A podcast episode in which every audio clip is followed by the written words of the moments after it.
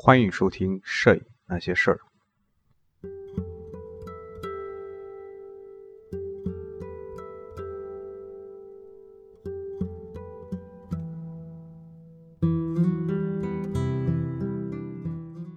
各位影友，大家好！这期我们继续世界摄影史第五章：摄影和艺术第一阶段（一八三九至一八九零）最后一部分。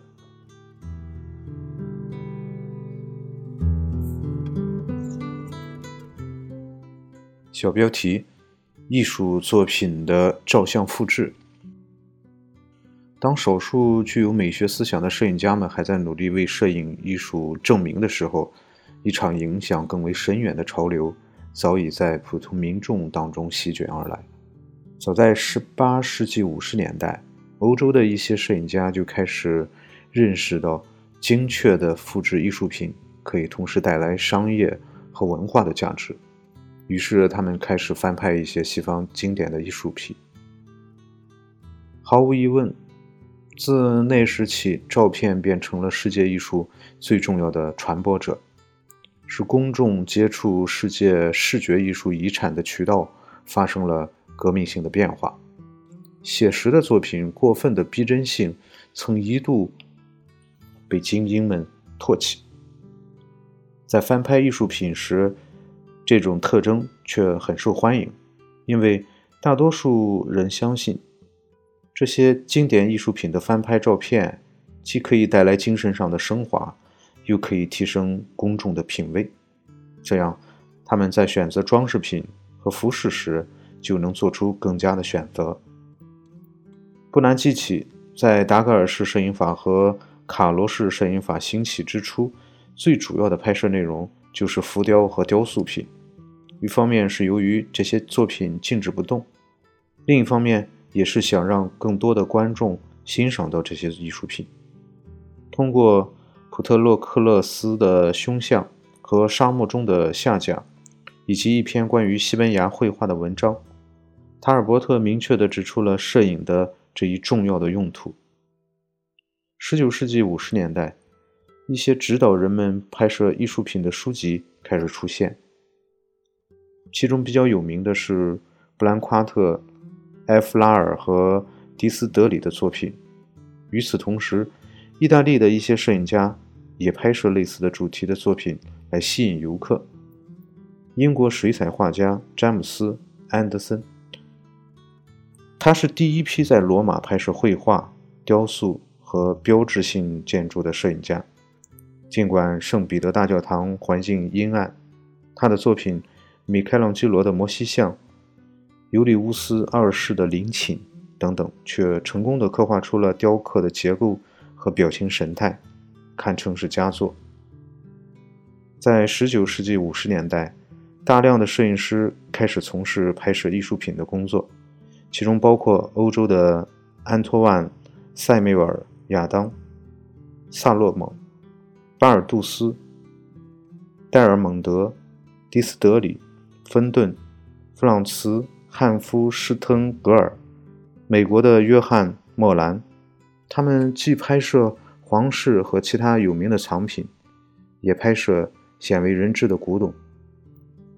由于有声望的评论家们都对1855年举办的环球博览会上展出的艺术品翻拍照片表现出了赞赏的态度，摄影师们继续采用更为系统的方法从事创作。在1853年至1860年间，芬顿受雇于大英博物馆，为他们提供了底片，另外也向公众销售他所拍摄的照片，因此获得了一笔可观的收入。他除了拍摄雕像和石碑以外，也拍摄一些动物标本和骨骼。与此同时，一些摄影家也开始组建公司来制作和销售艺术品。翻拍照片，例如佛罗伦萨的阿里纳里兄弟、多尔纳赫的布朗、慕尼黑的汉夫施滕格尔，后来还有巴黎的古皮尔公司。在意大利，一些画家认为这些照片威胁到了自身的生存，而将摄影师们称为剽窃者。但这项业务仍旧十分的兴盛。布朗是这类摄影创作的一个典型。他的野心并不仅仅放在商业利润上。他刚开始时只是拍摄一些比较罕见的赫尔拜因的画，这些画收藏于巴塞尔的博物馆里，距离他在多尔纳赫的工作室不远。通过媒体公关、宣传和游说适当的人群，他后来有机会拍摄到其他的收藏品。他所创立的公司一直拍摄了大约四十个藏馆，内容涉及壁画、油画和雕塑等作品。拍摄地域涵盖巴黎、罗马、佛罗伦萨、米兰、德累斯顿和维也纳。在19世纪60年代中期，他的公司改变了工艺，从蛋白工艺转变为碳素工艺，以制作永久性的照片。而这些改变也使得输出与艺术品完全一致的照片成为可能，因为这些照片使用的无机染色剂与原作的碳素材料十分相似。布朗不断在他的作品中融入新的摄影和印刷的技术，四处鼓吹他的改进可以进一步提升作品质量。在一八七七年去世前，他已经开始油画作品的彩色复制研究了。布朗和其他人的大规模生产，使得照相复制的准确度日益提高。个人和欧美的艺术学院都从中获得实惠，能够以低廉的价格购买艺术品的复制品。一位乐观人士甚至声称，现在人们不用耗费金钱且承担风险，将英国的学生送到法国或者意大利去学习艺术了，因为那些精美的艺术作品已经。唾手可得。虽然有思想的学生仍然坚持要去接触真迹，但是艺术复制品确实给艺术教育带来了深远的影响。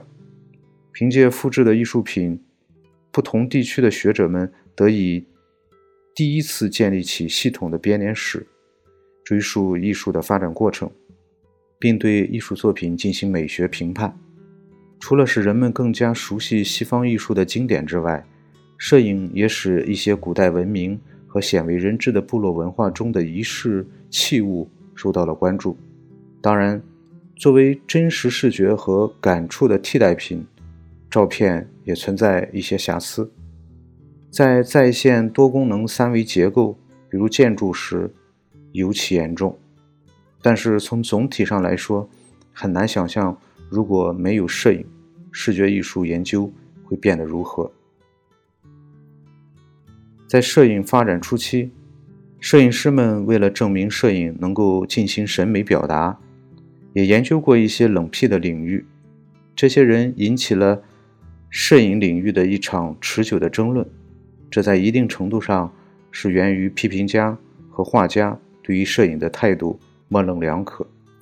另外，摄影师对艺术摄影本身认识不清楚，也是原因之一。但从整个摄影史的角度来看，还是反映客观真实的照片比较出色，而那些矫情、效法风俗化的摄影作品则较为拙劣。不管摄影家们把摄影叫做艺术还是记录，摄影无可非议地具有一种独特的能力。这种独特的能力来自于摄影家对形式的投入、对材料的体验、对光照变化。和对比的把握，而非其具体叙述的内容。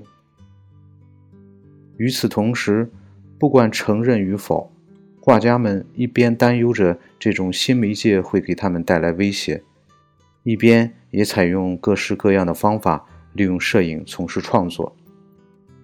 而更为重要的一点是，摄影这种人工艺术的引入也启发了那些艺术家，让他们找到了。值得进行艺术创作的新领域。虽然绘画和摄影表达刚开始关系并不那么融洽，但是许多年过去了，他们之间的关系得到了加强，并最终给两种媒介都增添了新的活力。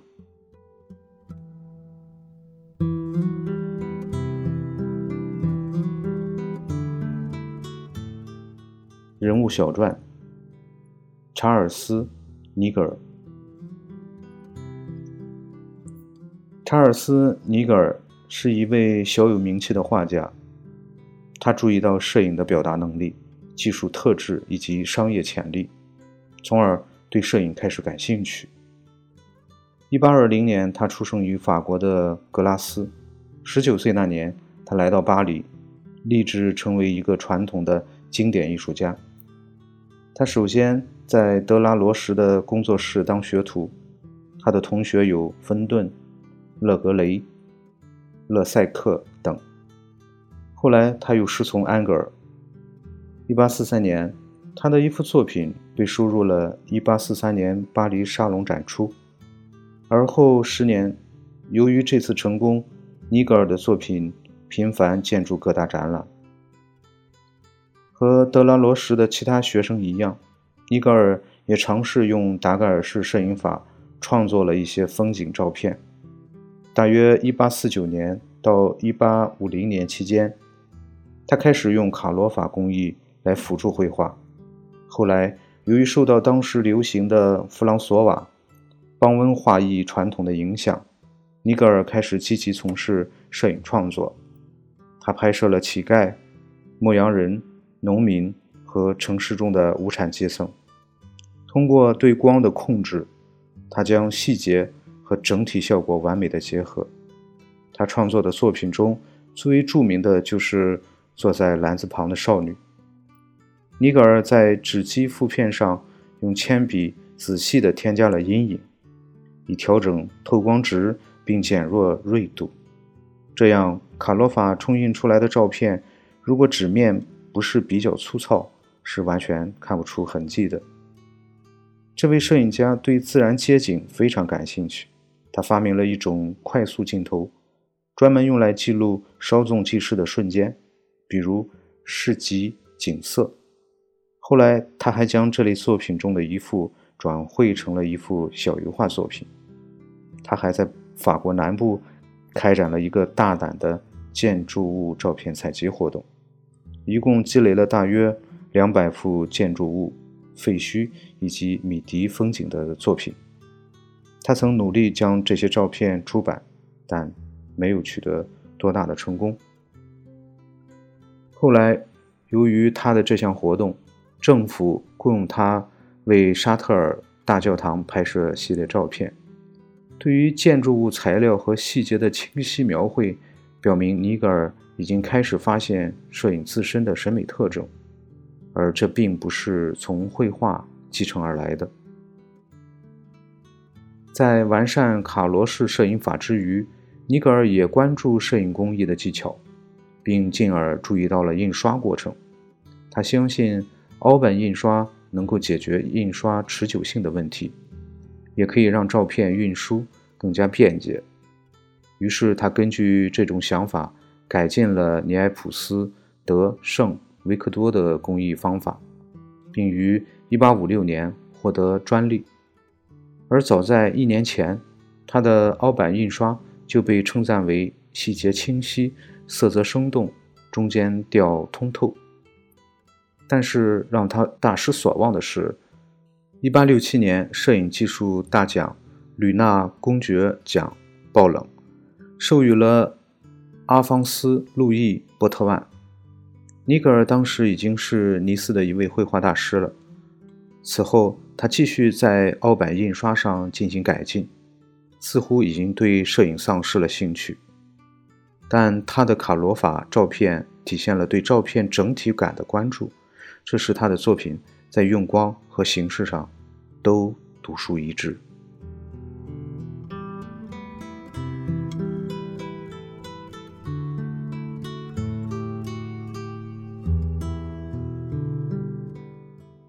人物小传：彼得·亨利·爱默生。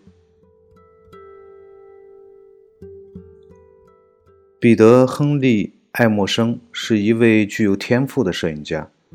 他只接受过医学教育，但他在三十年里一直从事摄影工作。他最主要的贡献都在1855年到1893年之间做出。在这一阶段，他创立、改进、最后又放弃了一种美学理念。他曾经拍摄过大量英国乡村的照片，并声称要努力拍摄真实的照片。出生于古巴的彼得·亨利是拉夫·瓦尔多·爱默生的亲戚。1869年来到英国接受正统的教育，最终获得了临床医学学位。1882年，他开始从事摄影创作。三年后，当他完成他最后一个医学学位时，他开始了在东安格利亚的荒野记录工作。当地居住的主要是贫苦的农民、渔民、猎户和编织篮子的手工艺人。他雇了一艘船，遍及当地的河道水渠，途中遇见了风景画家 T.F. 古达尔。1886年。他和古达尔合作出版了一本关于当地画册《诺福克郡湖泊区的风土人情》这样一本书，收录了四十幅白金印刷图片以及文字。之后的五年，虽然在审美领域已经盛名远播，他仍然坚持在这一地区工作，并以单行本的形式发布照片。这些作品是具有连续性的。而不是独立的艺术作品。爱默生对过去的浮华艺术深感厌恶，但对技术充满期望，所以他一直考虑如何能让摄影技术更好地反映真实的世界。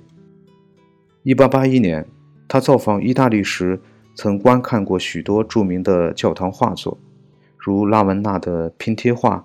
和西斯廷教堂的米开朗基罗壁画，他觉得这些画都是不自然或者做作的。与其在博物馆和教堂看这些畸形的画，不如去意大利各地走一走，反倒能学到更多的东西。他的学科背景使他开始着眼心理因素对人视觉的影响。根据赫曼、路德维希、菲迪南德、冯·赫姆华兹。他的视觉理论，他提出了人眼在一瞬间只能对焦点处的事物做出反应，但是镜头却可以让照片的每一部分都同样的清楚。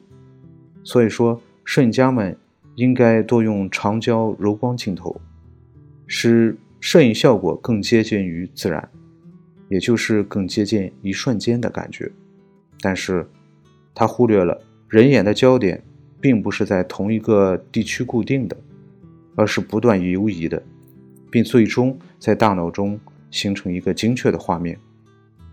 更为具有讽刺意义的是，当他提出要柔化照片时，欧洲刚好引进当时最为清晰的镜头。